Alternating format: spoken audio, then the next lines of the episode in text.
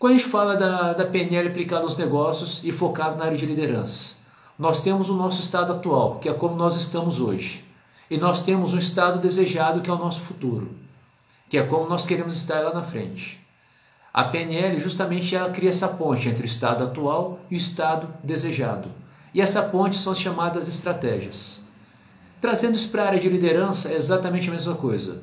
O estado atual é como nós somos hoje como líderes, e o estado futuro como nós estaremos como líderes daqui a algum tempo, seja lá qual for esse tempo seu.